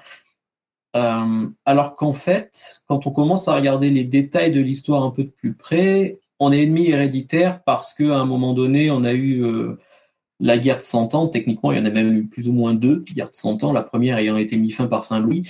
Mais quand on voit finalement entre la conquête normande en 1066, les, différentes zones d'influence, les différents mariages dynastiques, quand on voit notamment à quel point finalement la langue anglaise et française, que la devise de la monarchie britannique, Dieu est mon droit, est en français, que la devise de leur plus grand ordre de chevalerie, l'ordre de la jarretière, est en français, soit qui mal y pense. Quand on voit que la cause principale de la guerre de Cent Ans au Moyen Âge, c'est justement le fait que le roi d'Angleterre est descendant de Philippe le Bel et donc héritier légitime du trône de France. C'est complètement absurde en fait. C'est des restes de, vieilles propagandes et de vieilles histoires euh, qui, qui n'a vraiment en fait aucun sens d'un point de vue historique et linguistique de dire qu'on est qu'on est complètement euh, ennemi héréditaire. On est plus cousin qu'autre chose. Malgré le Brexit. voilà, le Brexit c'est autre chose. Denis Lefebvre qui nous dit on m'a souvent dit que l'anglais était essentiellement du français mal prononcé par des Normands. L'exemple souvent donné est euh, musique, dont la calligraphie restait longtemps la même dans les deux langues, mais incapable de prononcer le U français, les Normands le prononçaient you, et donc music. Je, ne sais pas si c'est pas Clémenceau qui avait dit ça aussi, que l'anglais c'était du français mal prononcé. Euh, c'est pareil, c'est un peu comme le côté euh, ennemi héréditaire en fait. Euh, c'est des vieux clichés qui, traînent sur le fait que. Mais ça montre bien finalement cette, petite cette expression à quel point tout le monde a plus ou moins toujours été conscient que la langue anglaise est très très française. C'est pour ça qu'elle est aussi intéressante de mon point de vue. La langue anglaise, c'est que elle est super riche de, de par ses origines on peut avoir du, vieux nord, on peut avoir des mots qui viennent du, vieux norrois, on peut avoir très très rarement des mots qui viennent de, différents dialectes celtiques, mais on a beaucoup de français, on a beaucoup de latin, et c'est super intéressant finalement de, voir les, différents contextes qui ont mené à cette coexistence, à cette évolution parallèle des deux langues, à ces enrichissements progressifs. Est-ce que c'est du français mal prononcé? Peut-être euh, C'est un point de vue, mais c'est Qu'est-ce qu'on peut ajouter? Je sais pas. On, va partir du principe que ça fait partie de tous ces vieux clichés, en fait. On a Légion qui nous dit pourquoi est-ce que ça s'appelle la Grande-Bretagne alors que ça devrait être la Grande Normandie C'est une bonne question. Euh, c'est la Grande-Bretagne par, rapport, par opposition à la Petite Bretagne en armorique, clairement. Après, euh, la Grande Normandie, ça sonne moins bien, j'imagine. Et c'est surtout c'est que l'Angleterre normande, elle n'est pas restée normande très longtemps, dans le sens où euh, la Normandie anglaise est très vite devenue anglaise tout court. Donc euh, voilà. Après, c'est des c'est des concepts euh, assez. C'est un peu comme Albion ou Britannia ou Grande-Bretagne, etc. Il y a un, nombre incalculable de, de, termes différents qui ont été donnés aux îles britanniques au fil des siècles. Pourquoi exactement à chaque fois? Bah, On a plus ou moins une explication. Pourquoi pas la Grande Normandie C'est une bonne question. Ça aurait pu l'être. Question technique de Swami Prem qui nous dit, alors attention, les Angles et les Saxons étaient des tribus germaniques avec trois genres dans leur grammaire, masculin, féminin, neutre, comme ça existait aussi en latin, mais ça a disparu en français. La logique derrière le genre de beaucoup de noms communs est tout à fait aléatoire, ce qui fait que les langues latines ont des genres différents pour les mêmes concepts. Qu'est-ce qui a fait si on le sait, que les Anglais ont pratiquement supprimé toute forme de genre pour tous les objets, sauf euh, le cheval et le bateau par exemple, ainsi qu'une différence entre euh, la forme polie et familiale. A priori, ils sont les seuls en Europe, en tout cas c'est ce que c'est ce que nous dit euh, la personne qui nous pose la question. Pourquoi? Déjà par rapport à la forme polie et familiale, j'imagine que c'est en référence au, au, you anglais qui couvre tutoiement, vouvoiement. Ça, c'est assez récent dans l'histoire de la langue anglaise, le fait qu'on n'ait qu'un seul euh, pronom pour. Euh, c'est super pratique quand on, quand on parle à quelqu'un, euh, voilà. On n'a pas d'erreur, on fait pas de bêtises. mais c'est assez récent. au Moyen Âge, on avait différentes variations. On pouvait avoir thou, on pouvait avoir ye. On pouvait, en fait, en fonction du contexte, on avait différents pronoms qui pouvaient marquer le tutoiement, le vouvoiement. Il y avait certains pronoms qui pouvaient exprimer aussi juste le fait qu'on s'adresse pas euh, juste à une personne, c'est un vous pluriel parce, parce qu'il y a différentes personnes à qui on s'adresse. Donc c'était vachement plus riche, c'était vachement plus complet. Euh, par rapport à tous les cas, le genre en fait partie, mais par rapport à tous les cas en, en, en anglais, le vieil anglais est effectivement une langue germanique, et donc elle était riche de beaucoup de déclinaisons. Et euh, par exemple, je vous donne un exemple tout bête, euh, en anglais moderne, on a stone, stones, la pierre, singulier pluriel. Euh, en vieil anglais, on avait euh, le génitif, au singulier, ça donnait stan, stanes, au datif, on avait stan, et au pluriel, on avait stana, stana pour le génitif, stanum pour le datif aussi. Donc, vous voyez que c'était un peu plus complet que ce qu'on peut avoir maintenant en français. Et on avait ça pour tout, tout le temps. Et ce qui fait que la, la, la place des mots euh, n'était pas décisif, en fait, dans une phrase, pour nous donner le sens. Et euh, je rebranche mon PC pour éviter qu'on se tête, ce serait con. Euh, hop, voilà. Et donc, ça, ça, fait que, au, contact notamment de, de des, Norrois, quand ils ont envahi le pays, les langues étaient très proches, mais il y avait en gros 90% de, choses en commun, mais il y avait 10% qui allaient rendre la communication difficile. Et, ça s'est progressivement simplifié pour permettre une communication de plus en plus facile.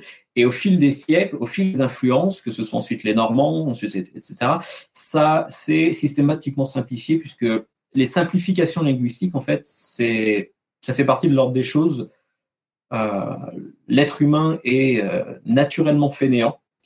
Et, pour cela, il a tendance à naturellement aller au plus simple même dans son usage de la langue. Et c'est pour ça qu'on a, même aujourd'hui encore, ce processus qui se continue, puisque certains verbes irréguliers anglais qu'on a pu nous apprendre quand euh, des gens de notre génération, Benjamin et moi, quand on était à l'école, certains verbes étaient irréguliers. Maintenant, ils se sont régularisés depuis.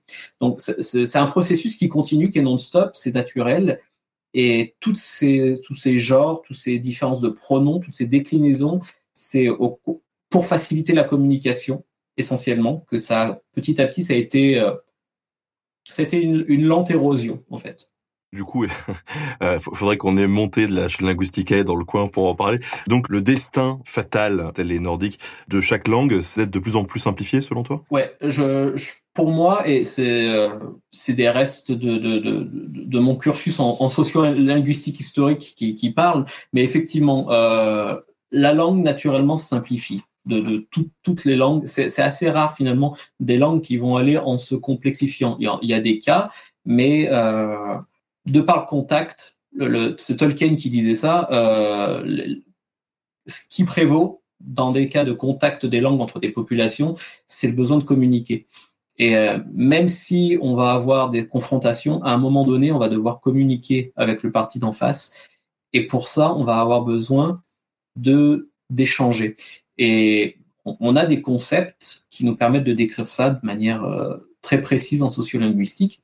Par exemple, quand euh, les Norrois et les Anglo-Saxons se sont rencontrés, même si leur langue était très proche, euh, on va développer ce qu'on appelle un, pidgin, qui, est en fait une espèce de bâtard des deux langues qui permet de communiquer, qui permet aux locuteurs des deux groupes, admettons un marchand et un vendeur représentant de chaque euh, un, anglo-saxon et un, viking de communiquer. Et euh, donc on appelle ça en fait la, pidginisation de la langue, c'est ça, c'est une forme de simplification qui va permettre à deux personnes parlant deux langues différentes d'échanger, de se comprendre en prenant, en piochant un peu de chaque côté et de créer quelque chose d'un peu d'un peu bâtard. Et, et, ce pidgin devient en fait une langue maternelle pour les générations suivantes si, si les populations sont restent implantées et ça devient une forme de ce qu'on appelle du créole. C'est la c'est le pidgin qui est devenu langue maternelle et qui devient la nouvelle norme en fait. Et c'est comme ça que les simplifications se font souvent. On a Pinot justement qui nous dit la langue anglaise est-elle un créole qui a réussi? Oui, bah ouais, clairement. Est-ce que l'Académie française a déjà perdu du coup Euh, L'Académie française a perdu pas mal de choses. À mon avis, elle a perdu la raison depuis pas mal de temps, mais ça, c'est lié à l'âge.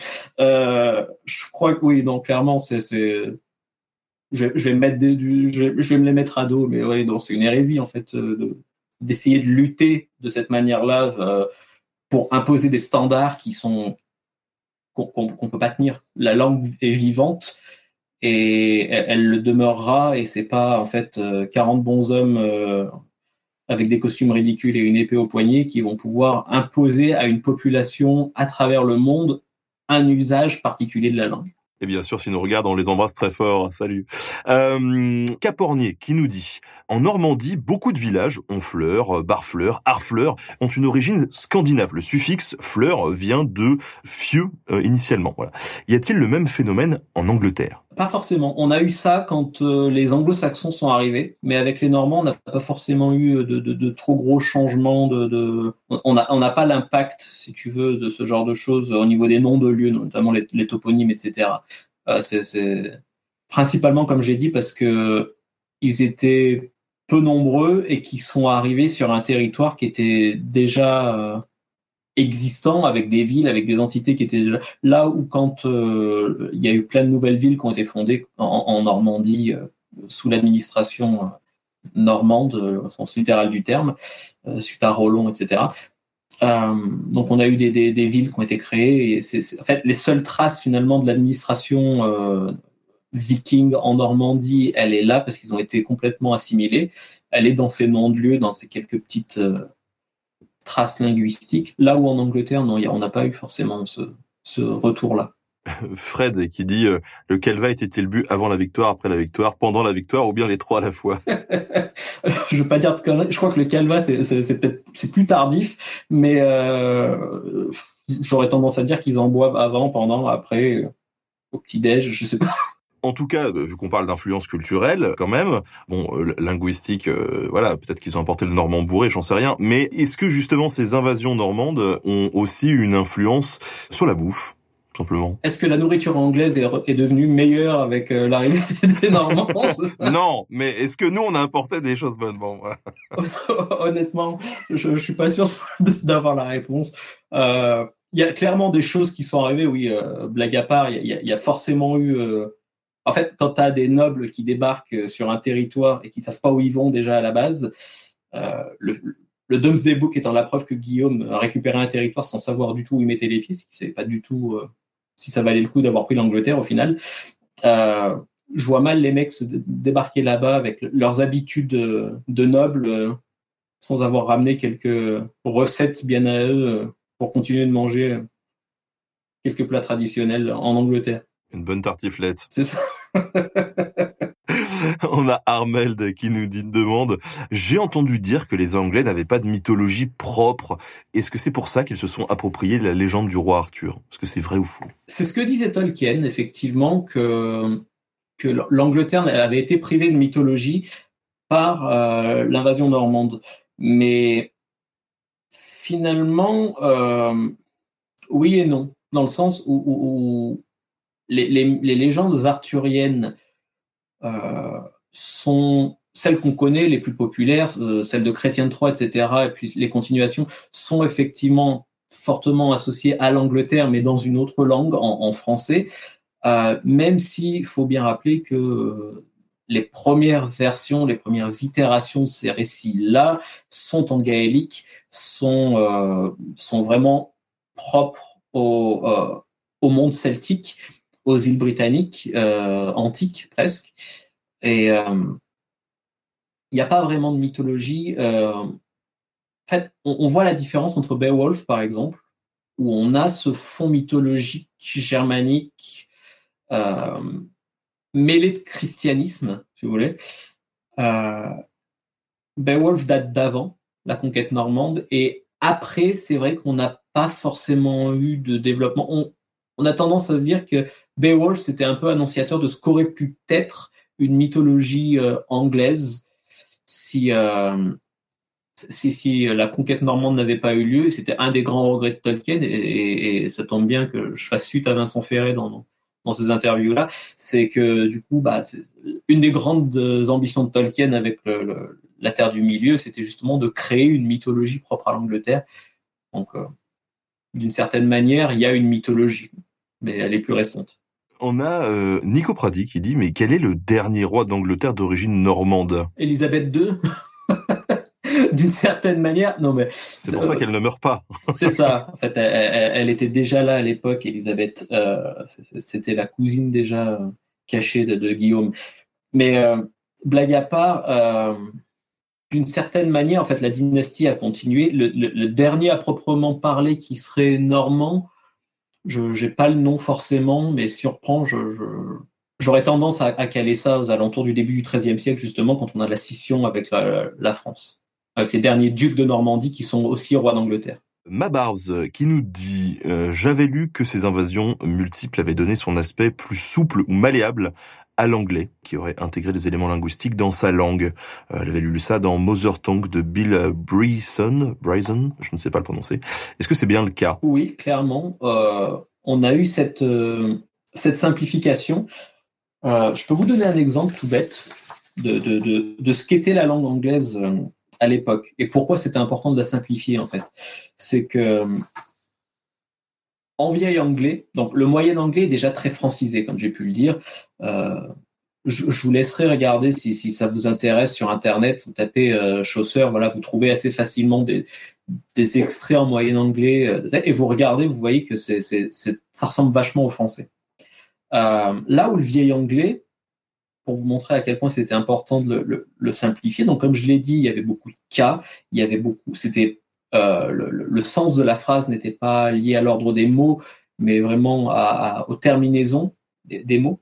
Donc, euh, si vous vouliez dire en vieil anglais le roi salue euh, le Tain, donc un, titre de noblesse, un, genre de, duc, on aurait dit King Gretes Don Mais vous pouviez dire Von Thang Greatest Killing, et ça voulait dire exactement la même chose. C'est-à-dire que, étant donné que voilà, c'est pas l'ordre des mots qui, qui est importé. Quand t'es bourré, c'est vachement pratique. C'est vachement pratique parce que les mots, tu les mets n'importe quel sens et ça marche quand même. Par contre, il faut connaître les cas par cœur, et ça, c'est la merde. Euh, du coup, on est bien content de s'en être débarrassé quand on étudie l'anglais aujourd'hui. C'est pour ça, ça me fait marrer quand j'ai mes étudiants qui me disent Ah, c'est compliqué l'anglais à apprendre. Bah, va t'apprendre des cas euh, à n'en plus finir, là où maintenant il y a quatre verbes irréguliers à connaître par cœur. Euh, du coup, oui, ça s'est vachement simplifié parce que, à cause de ce genre de choses, en fait, c'était très difficile de communiquer. Ils s'en sortaient quand ils communiquaient avec les Norrois, avec les Vikings, parce qu'à peu de choses près, c'était la même les mêmes formulations. Il y avait, comme j'ai dit, 10% plus ou moins qui variaient, mais les, mots pleins, les mots les plus importants, il les, comprenaient. Ça allait être très subtil, les incompréhensions. Là où avec les Normands, clairement, euh, c'est pas possible de communiquer comme ça.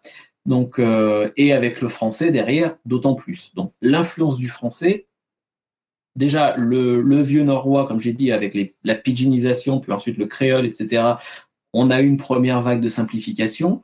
Avec les Normands, on a eu une, cette simplification qui a continué, puis l'influence du français, du vieux français à partir du XIIIe siècle a encore largement contribué à cette simplification-là, avec l'introduction de petits mots, les to, by, for, me, etc., qui vont euh, permettre de clarifier le, sens à l'intérieur des phrases en anglais.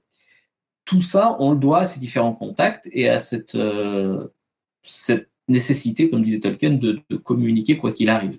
On s'adapte et la langue change pour permettre d'entretenir la communication. On a Chocolatine qui nous dit mais comment expliquer qu'aujourd'hui encore ouais il aurait pu s'appeler pas en chocolat je suis d'accord. Euh, comment expliquer comment expliquer aujourd'hui encore euh, qu'on qualifie les peuples du Royaume-Uni mais aussi des, Américains d'ailleurs d'anglo-saxons? Une référence directe aux anciens peuples germaniques continentaux. Ce qualificatif semble avoir curieusement survécu au temps. Il a malheureusement survécu au temps. C'est-à-dire moi quand je parle des anglo-saxons là clairement c'est euh, dans un contexte historique très particulier, c'est-à-dire euh, c'est les tribus germaniques euh, en place en Angleterre avant l'arrivée de Guillaume le Conquérant. Euh, c'est très problématique, en revanche, de parler d'anglo-saxons pour le monde anglophone aujourd'hui, puisque ça a tendance à vendre une vision très bah, très blanche, très finalement sélective de, de, de, cette vision de ce qu'est l'anglo-saxon. Il est protestant, il est, il est blanc et c'est un homme de préférence. Et voilà. Donc c'est quelque chose de très problématique et, et, Et dans les études médiévales anglaises, on essaie de lutter contre ça. Et, et c'est pas évident puisqu'on a cette vision très présente d'un Moyen Âge nationaliste, d'un Moyen Âge blanc chrétien, euh, qui est repris souvent par les différents groupes d'extrême droite. Et, et cet euh, attachement, cette vision d'une Angleterre, d'une Amérique anglo-saxonne, elle est elle fait surtout écho à des politiques, à des rhétoriques d'extrême droite, et c'est pour ça qu'on on lutte autant que possible contre ça. Donc c'est vrai qu'il faut être très attentif maintenant quand on parle de, de, des anglo-saxons. Et justement, ce terme d'anglo-saxon, nous demande Guzu, est-ce qu'il existe qu'en français ou il existe aussi dans d'autres langues? Euh, Non, bah, les Anglais déjà à la base, anglo-saxon l'utilise euh, pour, pour, pour, parler de... de... C'était un, un, concept qui était bien pratique finalement pour décrire euh, les tribus germaniques qui sont arrivées. Elles sont anglo-saxonnes, mais en fait, il y a des Angles, il y a des Saxons, il y a des Jutes, il y a des Frisons. C'est toutes les tribus germaniques qui sont au niveau du, du, du Danemark actuel euh, qui, qui, qui ont envahi. Euh, c'est parce qu'il y a plus d'Angles et de Saxons dans l'eau qu'on on, on, les a appelés les Anglo-Saxons, parce que c'était plus simple que les Anglo-Saxos, Juto, Frisons. Euh, mais alors, je, pour les autres langues, oui, clairement, il y a des équivalences à chaque fois, hein, puisque ça a été très très très longtemps, et ça reste encore d'une certaine manière le, le, le, terme le plus simple pour, pour décrire euh, ces populations-là. Alors Mabarbs qui nous pose une question un peu complexe, euh, enfin selon moi, mais qui nous dit bon après ces invasions euh, normandes de 1066, est-ce qu'on peut quantifier une influence normande sur l'accent anglais? Euh, J'imagine que c'est compliqué d'avoir une idée de ce qu'est précisément l'accent à une époque euh, précise. C'est d'autant plus délicat que on n'a pas de, manière très évidente de données audio. Hein. Toutes les euh, les, les, les formes qu'on a de ces langues, que ce soit le vieil anglais, l'anglo-normand, etc., sont des, on a des traces écrites et on a donc des reconstructions de ce que pourrait être la prononciation de toutes ces langues euh, primitives, d'une certaine manière. Euh, on sait très bien que euh, on se rapproche de ce que était censé être la, la prononciation dans ce qu'on a, mais que si euh, on devait voyager dans le temps et essayer de parler à notre manière avec un type du XIVe siècle, euh, persuadé de, de, parler moyen anglais et qui ne comprendrait pas et qui nous regarderait avec des yeux comme ça. Donc c'est pas évident de répondre à ce genre de questions par rapport à, à, à l'accent, la prononciation. On, on, on, a des traces, hein, on a des choses, notamment par rapport au notamment euh, au contact entre les, vikings et les, populations anglo-saxonnes. Euh, on sait par exemple que tous les mots en anglais euh, du, du, du, style ship, le bateau, le son ch nous provient du, du, du ske en, en norrois. Et tous ces sons-là, en fait, l'association S et K, ske, qui a, a, a évolué, c'est pas latalisé, devenu ch en, anglais plus tard, sont d'origine norroise parce que c'est des sons et des mots qu'on retrouve spécifiquement, euh, voilà. Donc euh, skip euh, en, vieux norrois et pardon, et, qui est devenu ship ensuite en, anglais. Donc pareil en par rapport au normand, on a certaines sonorités. Je vais noter des trucs là-dessus.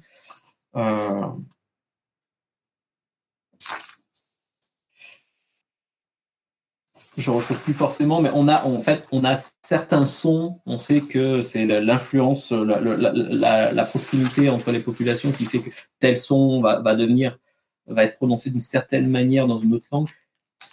Mais c'est des cas très isolés. C'est un son spécifique à chaque fois. Ça va être, euh, ça va pas être sur la la, la, la, prononciation complète de, de la langue.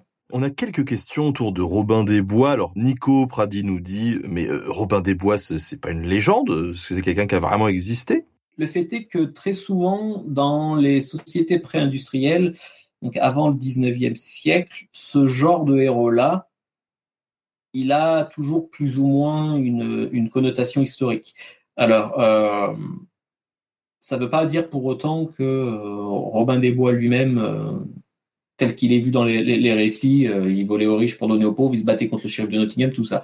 Il est possible qu'on ait eu, à un moment donné, une espèce de figure de hors-la-loi dans cette région-là de l'Angleterre, parce que pour que ce soit si fortement attaché à cette région, euh, c'est que ça, c'est vraiment originaire de là, euh, qui est agi d'une manière ou d'une autre et qui a marqué finalement euh, de, la population et de bouche à oreille, ça a commencé à créer un récit, etc. Euh, c'est parti comme ça. Et d'ailleurs, la coexistence du, du shérif de Nottingham et de Robin des Bois dans les mêmes histoires, c'est deux récits complètement différents, opposés, qui ont fini, de par leur proximité géographique, finalement, à s'attirer l'un l'autre et à se mêler au sein d'une nouvelle histoire où le shérif affronte Robin. Et euh, donc, c'est possible qu'on ait, pareil, à la base, peut-être un shérif euh, qui, qui, a marqué les esprits et qui est devenu une légende de, de, petit à petit et que des récits se soient créés, etc. Mais euh, c'est impossible de, de d'identifier avec précision, de se dire bah c'est ce mec, ça c'est Robert Machin là-bas à l'époque, euh, il fabriquait des chaussures, puis après il a perdu son commerce, il a été dans la forêt, il se mettait du coup à détrousser les les, les, les curés. Euh, on peut pas être aussi précis que ça, mais euh, on devine, on suppose. Est-ce que le personnage de Robin, nous demande Kant, peut avoir un rapport, alors le personnage littéraire hein, peut avoir un rapport avec le Green Man mythologique? D'une certaine manière, oui. Ouais. Le Green on peut rappeler un peu ce que c'est? L'homme vert, voilà, c'est euh, c'est une espèce, c'est une représentation systématique, pas seulement en, Angleterre, on en retrouve un peu partout en Europe, un homme feuillu. Euh, notamment dans les églises, on a beaucoup de représentations de sculptures d'hommes feuillus dans les églises. Un visage euh, constitué de feuilles, de rameaux, de branches, etc. Et donc qui évoque une espèce de de, de, de, de, d'écho en fait à des croyances primitives, etc. Ça, ça une, des significations qui sont pas souvent faciles à identifier en fonction des contextes, mais euh, en tout cas, ça renvoie très clairement à des figures d'hommes sauvages, à, à des, des, des, êtres euh, issus du folklore associés à la forêt, etc. Ça n'a pas encore été euh, attesté de manière claire et précise par la recherche en France je travaille dessus. C'est un de mes projets euh, d'essayer d'identifier un peu plus clairement les origines folkloriques de Robin des Bois. J'ai bossé là-dessus pour une vaguement le, lien entre Robin des Bois et Merlin l'Enchanteur pour une exposition euh, sur le Moyen Âge et la forêt qui, avait eu lieu cet été. Et euh, on retrouve en fait quand on, on, on, essaye de croiser ce genre de personnages qui, techniquement parlant, n'ont rien à voir les uns avec les autres, mais on, on retrouve finalement des choses comme l'homme sauvage, le, le Green Man, etc comme des espèces de, de figures primitives qui ont participé à l'élaboration et à la mythologisation, si on peut le dire, de ces personnages-là. Alors, un peu plus euh, terre à terre que le Green Man, on a tout à l'heure la figure du yeoman que tu évoquais, donc une sorte de propriétaire terrien. Euh. Est-ce que, nous demande Totov, euh, ce sont ces yeoman qui sont aussi impliqués dans l'écriture de la fameuse Magna Carta? Oui et non, en fait. C'est, la Magna Carta, c'est surtout les, les barons qui vont être euh, à, à, la charge. Les, les, les yeomen, à la limite, c'est, c'est, ils vont être derrière à tirer des flèches sur, euh, sur les types, mais ils vont pas forcément être en mesure de, de, dicter quoi que ce soit. C'est un peu le principe de toute forme de révolution, c'est qu'on a tendance à, à, voir ça comme une révolution populaire, mais c'est toujours une forme de noblesse qui en renverse une autre. Euh, avec la Magna Carta, pour replacer le contexte, du coup, on est en 1215 et euh, c'est le prince Jean Santerre Jean Santerre, parce que du coup il était, il était censé hériter de rien, euh, qui monte sur le trône de manière plus ou moins accidentelle, d'où son surnom, et euh, qui exerce un pouvoir qui est pas forcément, qui un peu, qui a tendance à être un peu perçu comme tyrannique, et donc les barons vont le forcer finalement à euh, reconnaître certains droits dont, dont l'habeas corpus, etc. C'est les premiers pas d'une monarchie constitutionnelle en Angleterre. Ils vont forcer à signer cette charte. Et euh, c'est plus la révolte des barons qui a poussé à ça que, que des yeomen à proprement parler. On arrive un petit peu à la, à la fin de, de cet entretien, mais il y a une question euh, rigolote par euh, Nanarcho qui nous a été posée. Forcément, on parle depuis tout à l'heure d'Angleterre médiévale. Toi, tu es très versé du coup dans la littérature anglaise. Alors, la question qu'on se pose tous, qu'est-ce que tu penses des romans de Ken Follett? J'en ai pas lu un seul.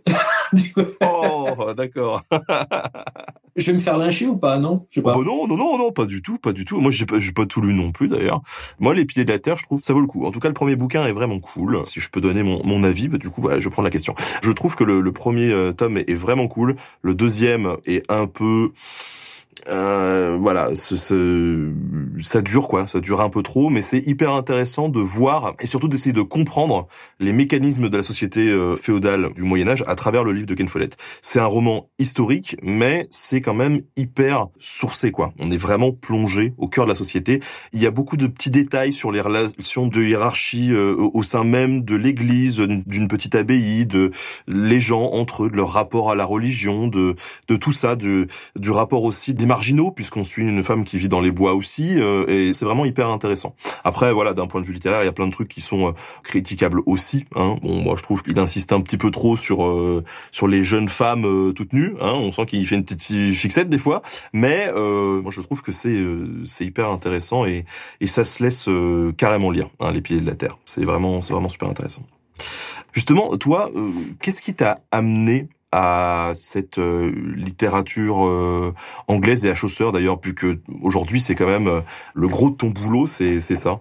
Bah, ça s'est fait assez étonnamment par étonnamment non en fait. C'est tout con c'est par Tolkien que ça s'est fait. Dire que comme beaucoup de gens je me suis mis à lire le Seigneur des Anneaux au lycée. Et j'ai passé le bac j'avais pas la moindre idée de ce que je voulais faire si ce n'est j'avais développé cette fascination pour euh, cette Angleterre-là un peu un peu anglo-saxonne justement, sans savoir exactement ce qui m'intéressait, mais de, en fait de Tolkien, je suis passé à Beowulf et, ça, a mené à plein de choses. Donc je, suis parti dans ce genre d'études-là parce que c'était finalement le meilleur moyen de me rattacher à l'Angleterre médiévale, que Tolkien m'avait donné le goût à ça. Et donc euh, une chose en entraînant une autre, à la, au, moment de, choisir un sujet de thèse, je voulais bosser sur Beowulf, ça n'a pas pu se faire. Mon directeur de thèse m'a dit on, va prendre moins vieux, on va prendre Chaucer. Euh, et, finalement, ça s'est plutôt pas mal fini, puisque après toutes ces années, je bosse encore dessus. J'en suis pas encore entièrement dégoûté, donc c'est plutôt bon signe. Dans 25 ans, je sais pas où j'en serai clairement, mais pour l'instant, ça va. Alors, il est tradition quand même dans cette émission de demander à l'invité s'il a quelques livres intéressants à pousser euh, sur les sujets qu'on a euh, évoqués. Alors, est-ce que tu as quelques livres à recommander sur ces influences euh, culturelles, linguistiques, après les invasions normandes de Guillaume notamment? Est-ce que tu as un peu de promo à faire aussi? C'est le moment, lâche-toi, tu peux tout nous vendre. J'en ai plein derrière moi, mais il risque d'être d'être un peu pénible à lire pour pas mal de monde, c'est un peu technique, mais je je, vous trouverai quelques références et puis je te donnerai ça, Benjamin, comme ça tu pourras mettre. Euh, voilà. Sinon, euh, étant donné qu'on fait de la promo, bah, Robin Desbois est pas mal, il paraît. J'ai fait un bouquin là-dessus, donc n'hésitez pas.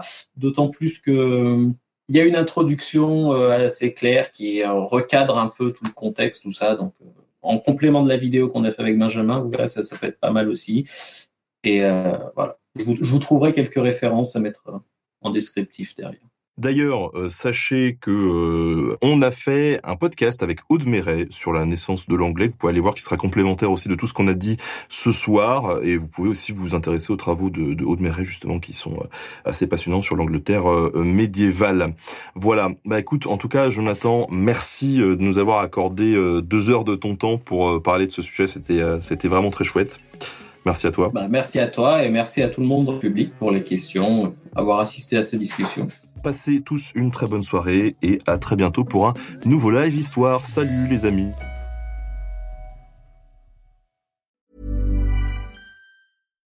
When you make decisions for your company, you look for the no-brainers. And if you have a lot of mailing to do, stamps.com is the ultimate no-brainer. It streamlines your processes to make your business more efficient, which makes you less busy. Mail checks, invoices, legal documents, and everything you need to keep your business running with Stamps.com.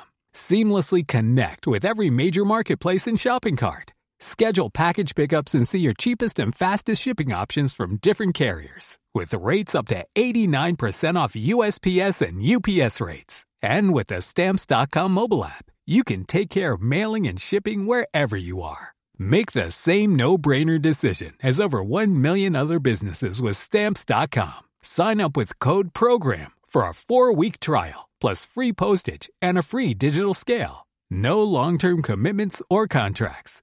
That's stamps.com. Code Program.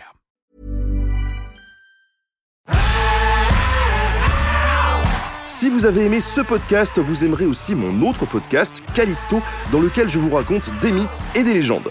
En attendant que vous nous suiviez sur Castbox, Apple Podcast, Podcast Addict ou toute autre plateforme qui propose cette fonction, n'hésitez pas à vous abonner. Vous pouvez même nous laisser une note et, soyons fous, un petit commentaire, je le lirai avec plaisir.